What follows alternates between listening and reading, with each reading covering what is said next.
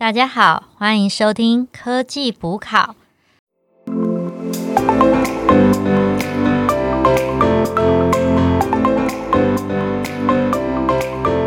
是补考生一号 Anna。大家好，我是补考生二号 Alicia。是补补考生三号 Alan。嗯，今天已经来到第十集嘞，好感动哦。真的，从对 AI 完全不懂到现在好像略懂一些些了。Alan，你觉得呢？呃，开心要收尾了。那提醒大家，就是说搭配这一集的话，可以先行阅读书中的第六章“机器是否超越人类”，然后看完了这一个章节，再来听我们这一章的讨论，会更有感触。那上一次的时候，我们讲到 AI 的产业的应用，例如自驾车啊、新闻啊跟写作。那今天我们就要探讨一下，呃，了解了那么多机器跟人类之间的冲突会是什么？我觉得像刚有一个议题很有趣，说大家奋斗了这么多集，对 AI 多多少少都有一些了解。那不然我们来想个方式好了，如果说有办有没有办法说大家用一句简单的话来描述说 AI 的一些特质？Anna 跟 Alan，你们会用什么话去提做一个 summary？由我来啦，那个 Alan 先休息一下，我来讲那个主要的两个基本特质的话，呃，我还是需要用到两句话。第一个就是它可以做，它可以做大量的处理。好，第二句话就是它不只可以做大量处理，它还可以发现跟记忆这些资料间的关联性。那我稍微解释一下，这是什么意思呢？那其实像我们人类啊，我们看到很多汽车的话，我们是不是就很简单的会发现说，其实汽车有个特征就是它会有四个轮胎。没错，对，那这种就是算是直观的一些发现嘛。但是如果是股票市场的资料嘞，然后今天我看了一堆经济的数据，然后它的呃本益比，然后一堆资料，你记得起来吗？嗯，到最后还是用通灵，用直觉，看哪只股票感觉会涨，会听老师说，到最后还不是这样。对，其实这种股票市场的资讯，还有一些复杂的系统，然后需要很大量的资料去做分析的时候，人类就不行了。这个时候，我们就是要应用 AI 深度学习去做分析。所以，为什么我说 AI 有个很重要的特征，就是它可以一次处理很大量资料，然后借由这样大量资料的处理，它可以发现跟记忆资料之间的一些关联性。那当他做这样的处理之后，他就可以做出一些很复杂的决策。例如说，鉴宝好了，鉴宝，嗯，你们可以想象，我们台湾的鉴宝政策，它其实是很复杂的。先考考你们，你们知道台湾的人口是多少吗？嗯，两千三百万。对，嗯，对。所以其实我们这个政策是要考虑到所有的两千三百万的人民他的一些人口特征。那这不是一个很简单哦，我们人就可以做出的一些组合。但是深度学习的 AI 它是可以怎么样？它是可以把所有可能的组合做一个排序，是有点像说把不同的就是呃人群分成 by 不同的 segment 去做一些分类这样子吗？对。那我想问你们的是说，因为其实关于讲到我刚刚说的那两个特征，其实书上呢它是有举一个蛮好的例子。那它主要是举说科学研究，那可不可以请 Alan 帮我们补充一下，说书中是怎么讲的？其实科学研究是最有关联，就是海量的资料嘛。对。那现在我们科学家他其实会做研究啊。会花很多的时间的，主要有三个部分。第一个是研究文献，嗯，然后他看了文献之后，他就必须再提出一些假设。这些假设呢，他必须做实验去验证。对。那最后假设验证 OK，他会需要把这个资料整理下来。所以，呃，那如果验证不 OK，验证不 OK，那他就回到第一步，研继续研究文献。所以，所以你刚刚讲的就是一个写论文的一个，就有点像我们当研究生写论文的一个那个叫什么 step，对不对？不堪回首的过往。对。那科学家研究可能就比我们研究生研究的难难上好几百倍啊，所以想想当然时间会花非常多。真的？那你觉得花最多时间会是在哪一块？我觉得是文献这一块吧。哦，对，哎，像阿丽莎不是就是在医学领域有做一些相关的应用嘛，对不对？那你应该会针对一些医疗上面，其实那好像也很多文献可以看诶。因为我自己本身是在做智慧医疗方面，那。软硬体方面，其实我觉得他们都会有很多不同的发现，然后所以说变得我觉得刚 echo 一下刚 Alan 所说的话，那其实的确啦，无论你是在呃学界还是在产业界，你都必须要花很多时间去 keep up 新的资讯，那所以说你会花很多时间在收集这些所谓海量资料。我问一下，你一个礼拜可以看几篇？哎呀，浮动的，浮动的，浮动的。工作太忙就觉得好累哦。我举一个，我举一个书里面的例子，它是是有统计说，一般科学家，比如说要研究一个抑制癌细胞的论文，嗯，总共有七万多篇的文献可以看。七万，我要花多少时间才看得完？累。这时候，如果我是教授，我可能就会叫底下的。那个研究生去看，研究生赶快去揭 露重点出来。真的。那一天，假设你再厉害，你一天读十篇，嘿，一篇一年你你顶多就两百两千五百篇，而且这些都还要有一些足够的 insight，不能只是看完而已。对啊，所以说这边有介绍一个还蛮酷的，叫做 Iris 啊，人吗？Iris 是一个你的 AI 实验助教 哦，好酷哦！所以他就可以帮很多事情，这样是女生呢？为什么取 Iris？对，听起来应该是女生，可能做研究的比较多男生吧。哦，这是一种性别的哎哎，创一个 Adam 之类的。也是可以哦。那这个 Iris 它它的好处是它可以协助研究者啊加速相关文献的搜寻，有点像是搜寻文件的小秘书这样子吗？对他的做法呢，举书中的例子来说，他首先他可以先去，比如说他先去听一篇 TED 的演讲，嗯，Iris 他要去分析这个演讲的脚本，下一步呢，他会根据脚本里面的一些关键字去搜寻一些开放的资讯，嗯，然后并做匹配，根据目前的数据啊。准确率大概到百分之七十，这很厉害哎！所以意思就是说，今天我要找资料，我就请 Iris 帮我捞 TED 里面跟我有关的资讯，他马上就可以帮我找到了。对，是这个意思吗？他还可以帮你生成图片、图就是图表。哇！所以他可以帮我做成图表，那这样很方便。就搞一个演讲稿或搞一个什么来这样子吗？对，这么强。哎，那我想问，那如果是照你这样讲，那如果以后可以被广泛用在学术界上的话，那嗯，比如我讲个比较敏感的问题好了，那还需要这么多研究助理或者 RA 甚至博士后吗？我觉得可能会因为这样而没落，因为其实老实讲，我以前有做过啊类似的助理，RA 就是 Research Assistant 嘛，对不对？对对对，是那个研究生的助理，然后。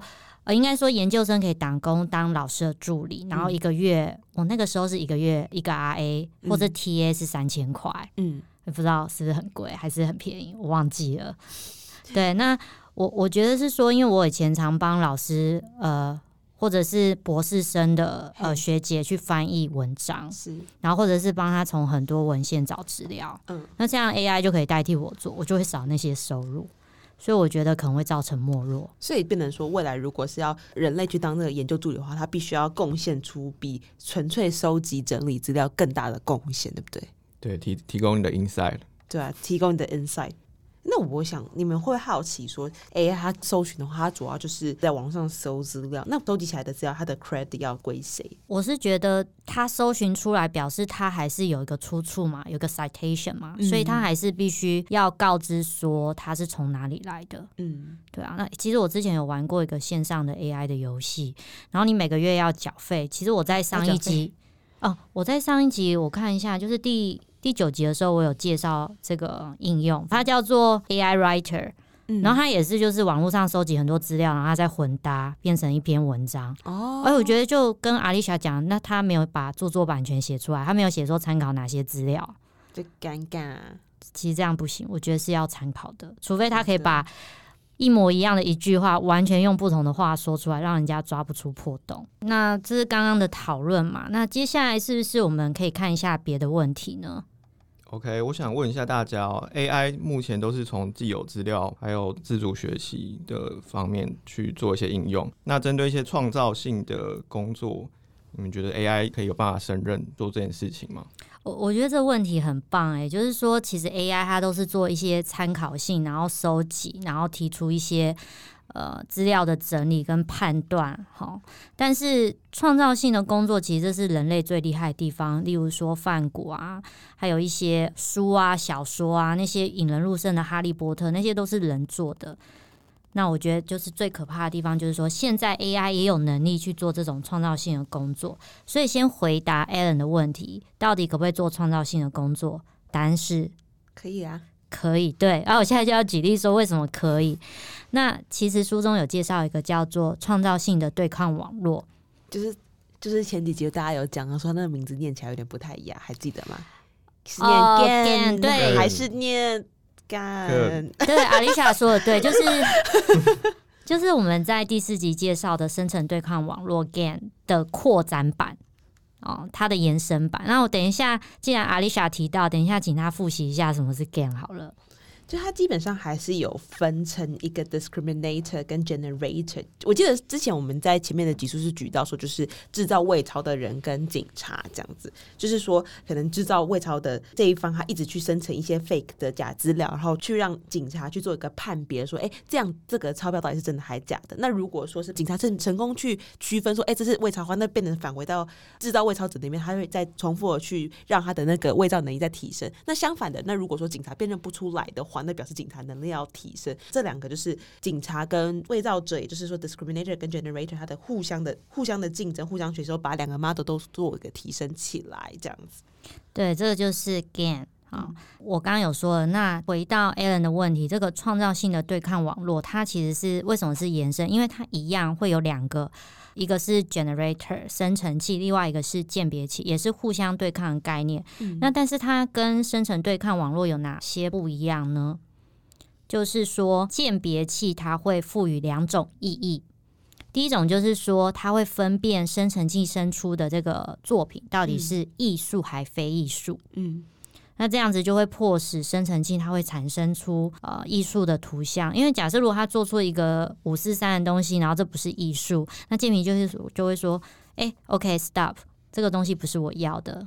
退回去重做，哎，这好像老板呢。老板就说：“哎，退回去重做，这不是我要的。”对，没错。然后，好痛苦的回忆啊！但是鉴别器这只是他的第一步。那假设他通过了，他有做出一个艺术的作品，那鉴别器还会有第二步去做鉴别。那第二步是什么呢？你们猜得到吗？嗯，鉴别相对来讲就是，嗯，在致敬跟伪造嘛。好，没关系啊，我知道你们答不出来，只是想让听众也想 想看，如果是你参数会设什么，可以让他做一个鉴别的呃部分。那他怎么做鉴别？就是说，OK，这个艺术作品，我到底能不能分辨它是什么艺术风格呢？那艺术风格就例如说，今天生成器生成了一个图像，嗯，我可不可以判别出它是反古的画法，还是它是呃巴洛克，或者是文艺复兴时期，或者是印象主义？我觉得美术老师好像可以，就会从一些什么，比如说呃，比如说什么中世纪的画人都是人，相对来讲就是比较平面，然后到文艺复兴的时候就回到什么古希腊风格之类，好像会有一个是用这样的风格的类似特征去做一个判别的角度吗？对，没错。所以如果鉴别器它判别不出来说，哎，你到底是什么风格？我判别不出来，那是代表他做了一个是 creative 的艺术作品。没错，所以这就是为什么它可以做一个混啊一个反复的运算，然后呃借由互相对抗的关系，然后生成一个创造性的作品。那其实这样很酷啊，因为其实这样机器它就可以短期的做出很多创造性的作品。那其实如果它做得出来的话，就可以让艺术家可以做一些灵感的来源发想。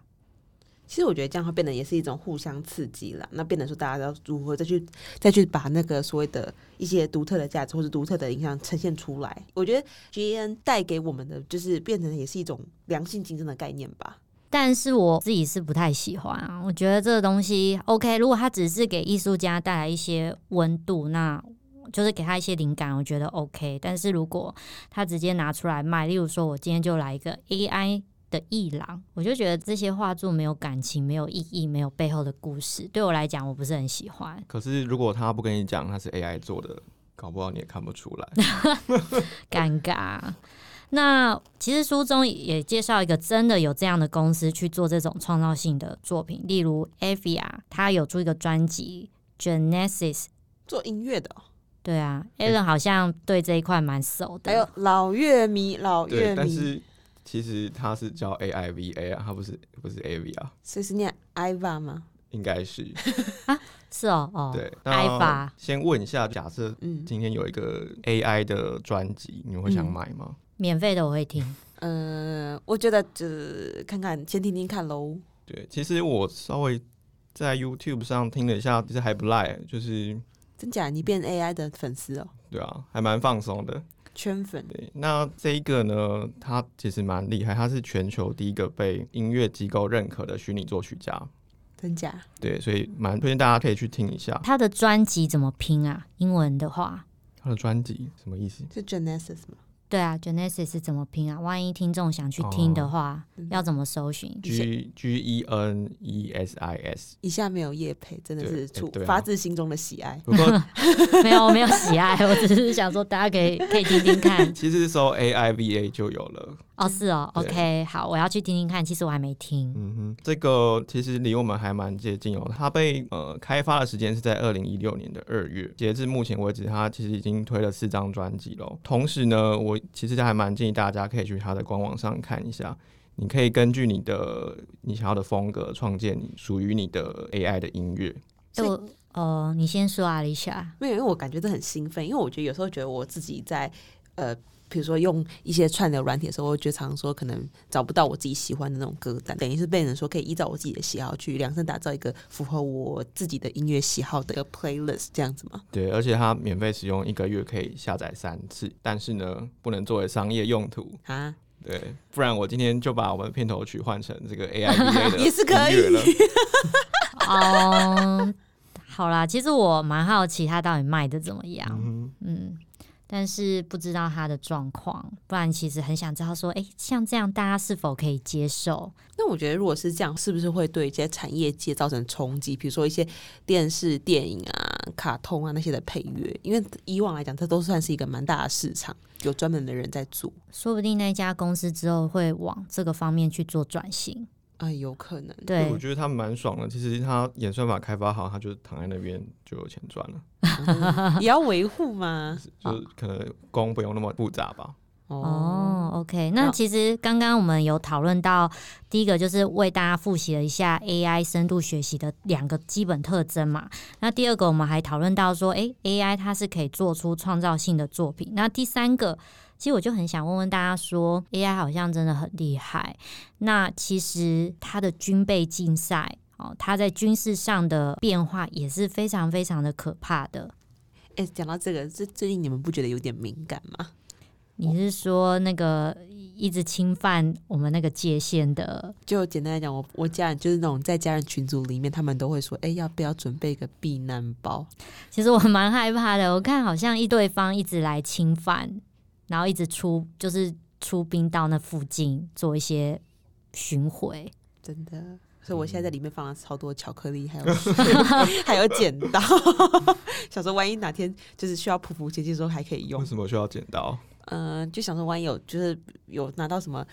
补给品可以打开来吃哦，不是敌人来了要也也是可以，对，同时有一个保卫作用。然后其实 AI 在军事的帮助上，它有分自动化武器跟自主性的武器。那阿丽莎，你可不可以帮我们解释一下那是什么啊？其实我觉得用英文来解释，算会比较清楚。像自动化就是 automated，就是比较像 automated，automated 就变成说，大家想象看，在那种电影里面或者科幻片看到，当有人要开始操控武器的时候，他不是会噼里啪啦会在键盘上输入一一些讯号，然后指示说这个系统开发作，比如说可能操纵飞弹发射之类的嘛。那自动化比较像是说，所有当这个操纵的人他已经知道说现在目前的所有状况，依照这个状况去自己去调配说适合的一一个选用的模组，然后他去那个输入一定的。讯号，并且去产生一个它确定的输出，比如说飞弹按照多少米去打，然后它可能设个牌子，类似这样去做。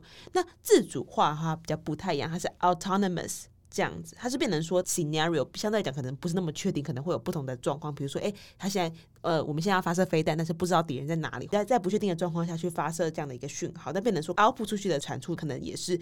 呃，尽量在 output 出去的时候再做一个最佳化的分配，这样。那我可以理解说，自主化跟自动化的差异是说，自主化它多了可以，它可能可以自己去察觉说它要怎么做下一步。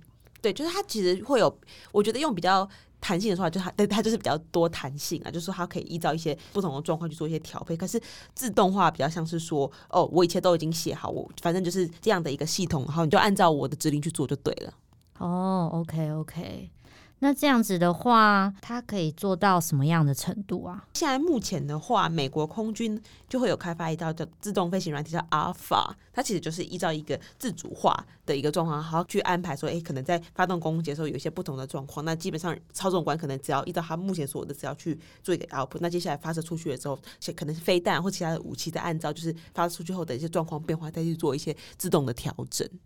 我觉得这一块真的是让人觉得蛮心惊胆跳的。是不是就变得其实武器也是越来越强？虽然说可能物色的机会比较小，但是相对来讲，就变成说现在这些武器也都会怎么讲？有点像他会思考了。所以说基本上出去之后会造成什么样的结果？比如说他要炸从炸东边变到炸西边，我觉得这这个是可能会有弹性调整。可是不变的是，这个武器出去的话就一定会攻击。哦，OK，那哎，Alan，那你能不能讲一下说军备上面在 AI 的应用上面，它它的发展是什么？想当然，武器升级成自主性，一定会跟以前不太一样嘛。比如说，我们以前可能有分陆海空三种不同的武器的设施，嗯，那今天变成自主性，它可能其实只要一台机器，它的分工就降低了，所以它的相对来说，它只需要一台设备，它就能够对了，哎，all in one，所以它是一台机可以当飞机，又可以当船，又可以当战车，这样。或许未来会朝这个方向去发展。哎，那 cost down 很多哎。陆海空全包，而且而且人力大幅下降哦！以前我们陆海空各个单位都需要人去服务哦，所以才会变成陆军、空军、海军呢。对，那现在呢？我可能只要一个人就可以做所有事情，就是操纵钢弹呐。哎，我觉得这钢弹的比例超好，你看啊，又飞起来也可以啊，然后要在地上也可以啊，在水里也可以啊。对，真的有可能哦，搞不好以后会变成这种模式的战争。真的，钢弹战争。然后未来其实大家会变成就是在竞赛，说谁的人工智慧武器最先进，谁能够透过实战训练去产出最佳的训练模型。哎呦，这个其实让我联想到一部电影，就是《钢铁擂台》，你们有没有看过？我没看过哎，那个阿丽莎有看过吗？之前好像是电影台有，超好看，但是蛮红的。我记得好像是两年前的电影吧。就是有点，我觉得它有点励志，然后剧情又非常的吸引人。它是由修杰克曼主演。那其实呢，我我今我最近回去翻了一下他的电影的叙述，他说二零二零年就是拳击赛变成使用呃机器人之间的搏斗。你说，哎，我们现在不是已经二零二零了吗？还没做到，可是我觉得这不难。对啊，那或许未来的战争可能就会像钢铁擂台一样，大家就是坐在房子内，然后各个国家各自派出自己的机器人，然后互相去战斗。嗯，那输了活人马上就要投降。哦，其实伤害我来讲这也算是不错，因为变成反正活人就是不会有一些老百姓的一些伤亡，你只会就是反正输了就输了。你这个想法就有点可怕。感觉就是说，哎呦，那自主性的武器尽量多发展，然后它就越来越越蓬勃。对，这样就以后就不会有什么游击战这种问题啊，因为就变成大家已经不会受到这么内部的入地，反正输了就输了。可是我觉得还是可能会有人自暴自弃，或是比如说中东的那种。自我牺牲的奉献，就是会你说暗杀工程师吗？也是可以哦，会产生很多那种自杀、自杀的性的攻击啊。也是啊，对啊，反正我比不上别人，我就我就自爆，或者是我，或者我就是去破坏你的这样的机器人，那也是可以啊。对，或者把那个工程师干掉，一一直要干掉工程师。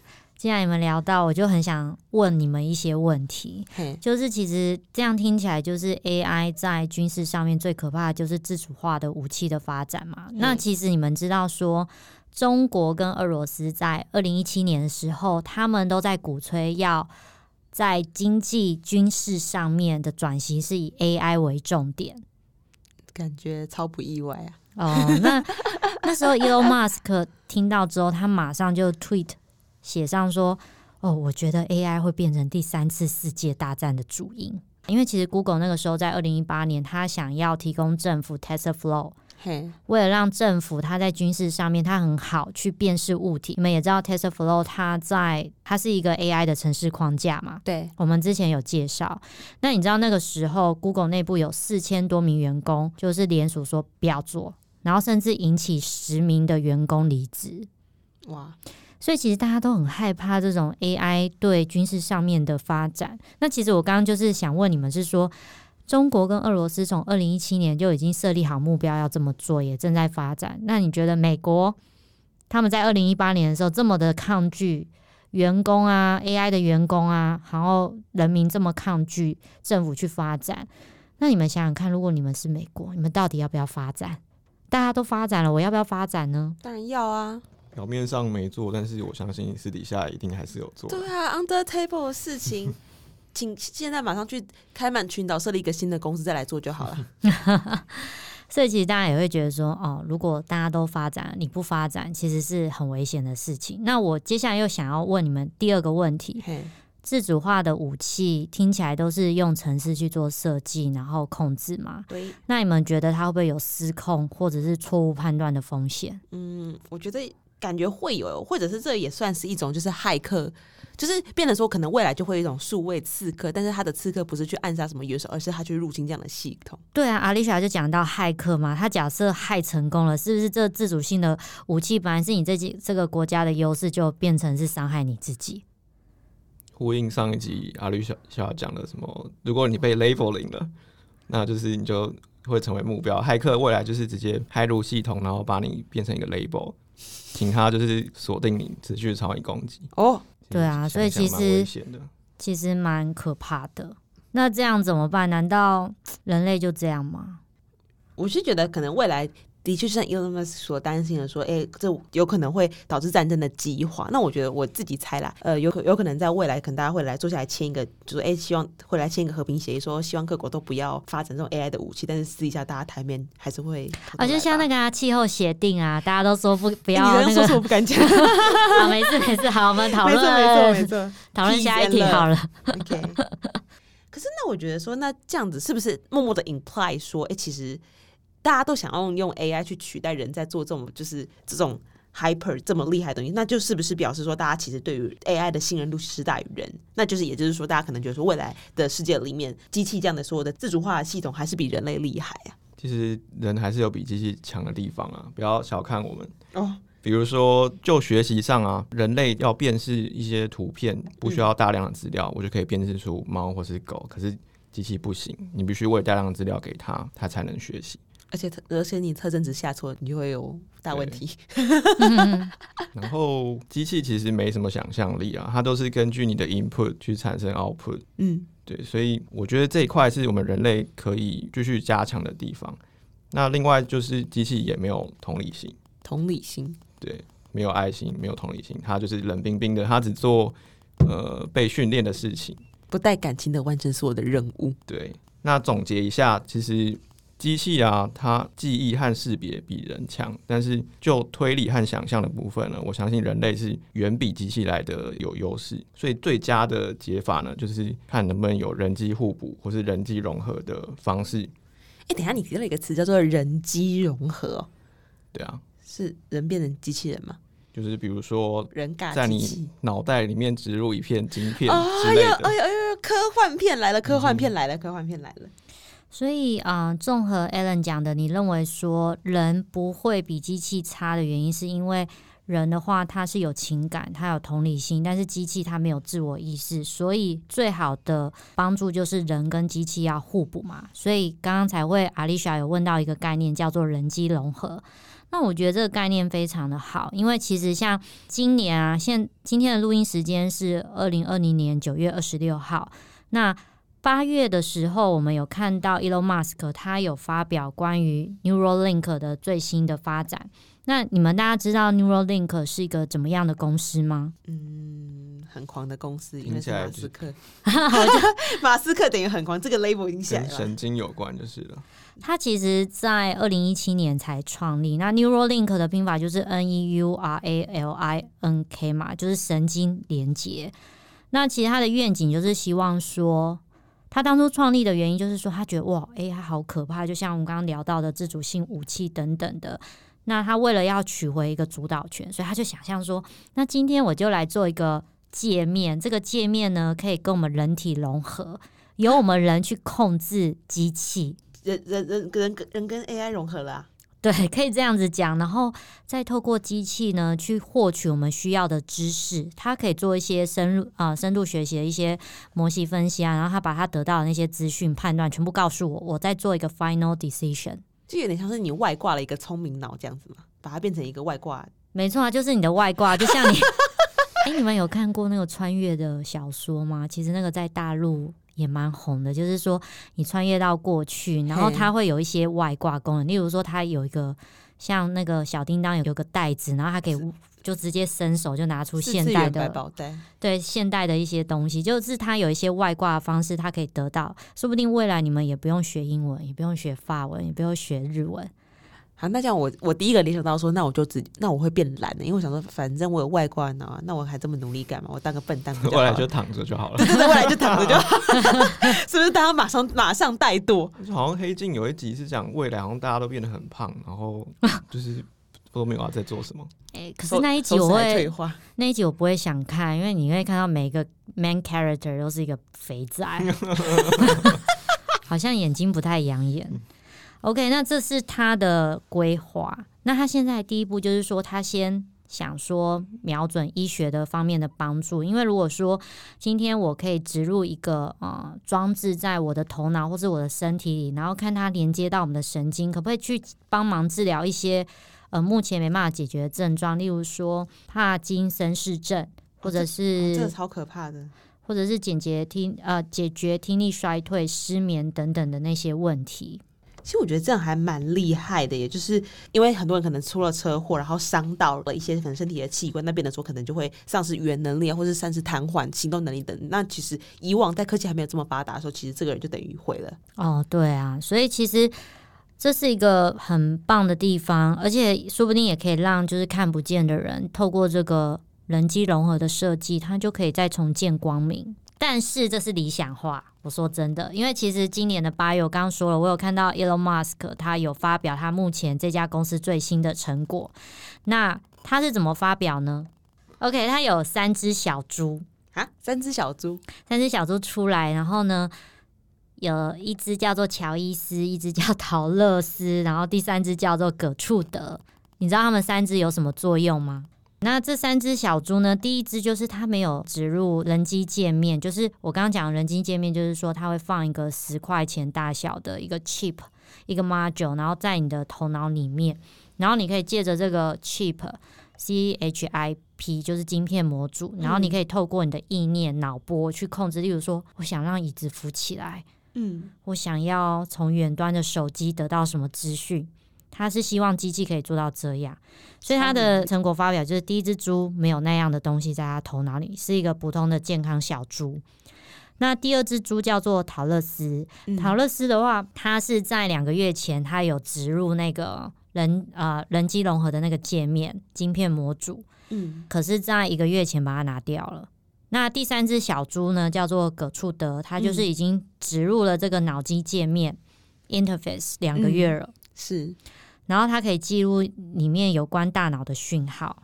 那你知道为什么他要这样子吗？因为他想要做对照组，就是说，哎，不管有没有植入这个晶片模组，你看人家还是健健康康、笑嘻嘻的猪，看起来表情很幸福。所以他是要跟你讲说，不用怕，因为其实你想想看，你要你未来你要在你的头脑植入一个晶片模组，你敢吗？嗯，可是如果大家都植了，我就敢。这就是一个盲从，你一个很从众的概念，我是不敢，因为我是想忘记看哪一出韩剧，他就是说人人类被控，人类被那个中央政府控制，因为他们每个人头脑都有一块晶片，整个被 monitor 起来。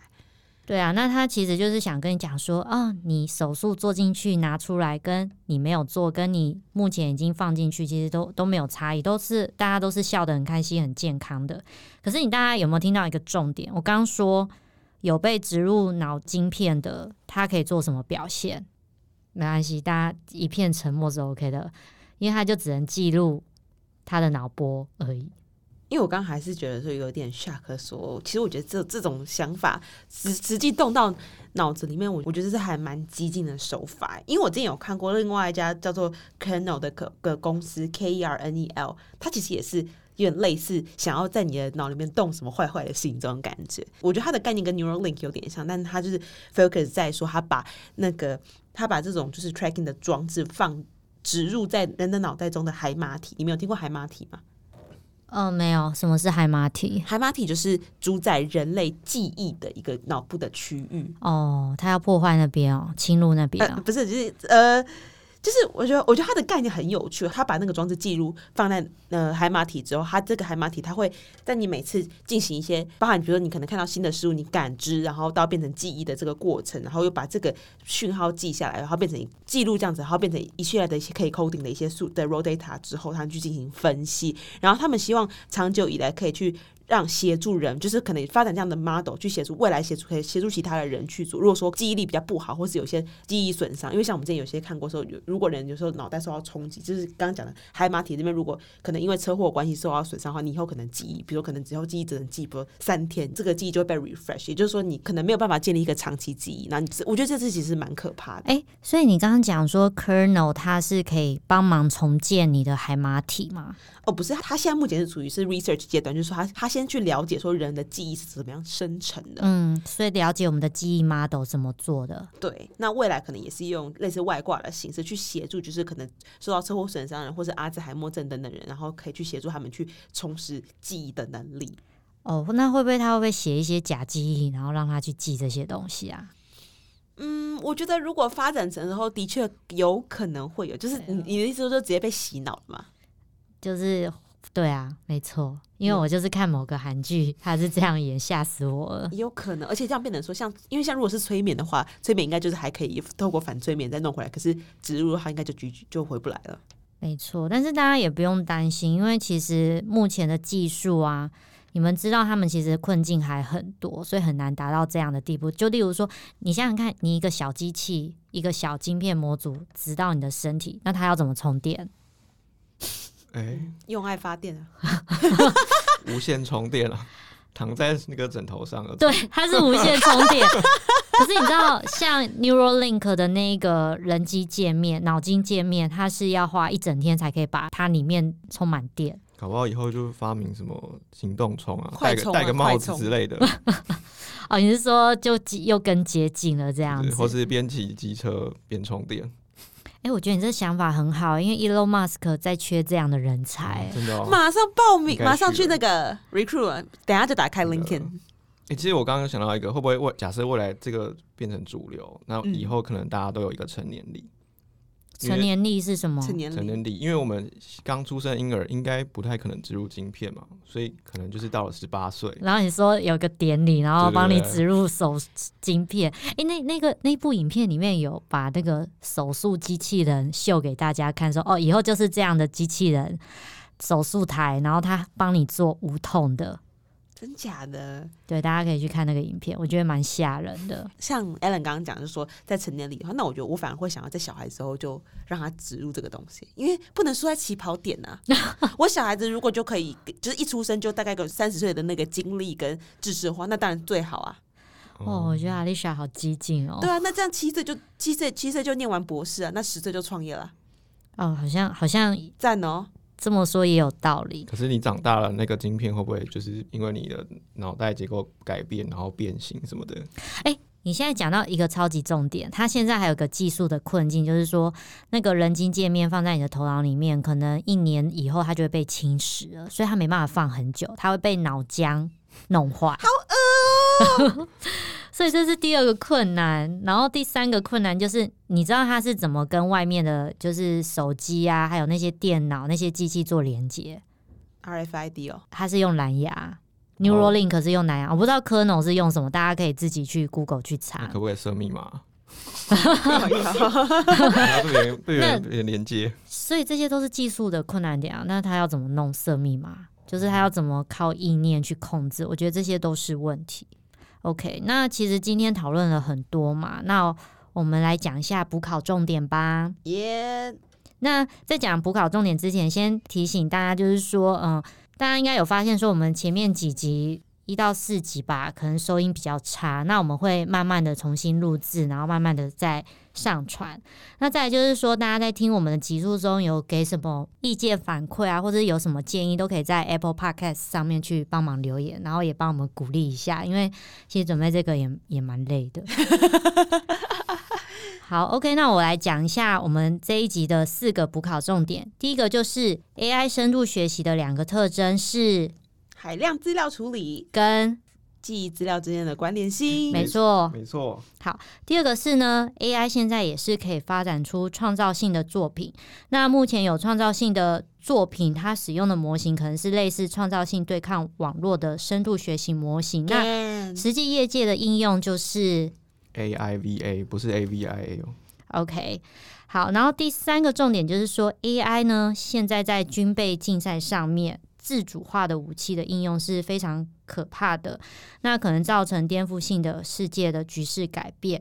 那要请大家去思考一下，我们该如何做调试跟预防。那最后的最后，就是为了不被第四点，为了不被 AI 取代，那人机融合的研究也慢慢推出。例如刚刚介绍哪两家公司呢？Neuralink 还有 Kernel。OK，那大概就是这样。好，那今天谢谢大家的收听，我们下次再见喽，拜拜，拜拜。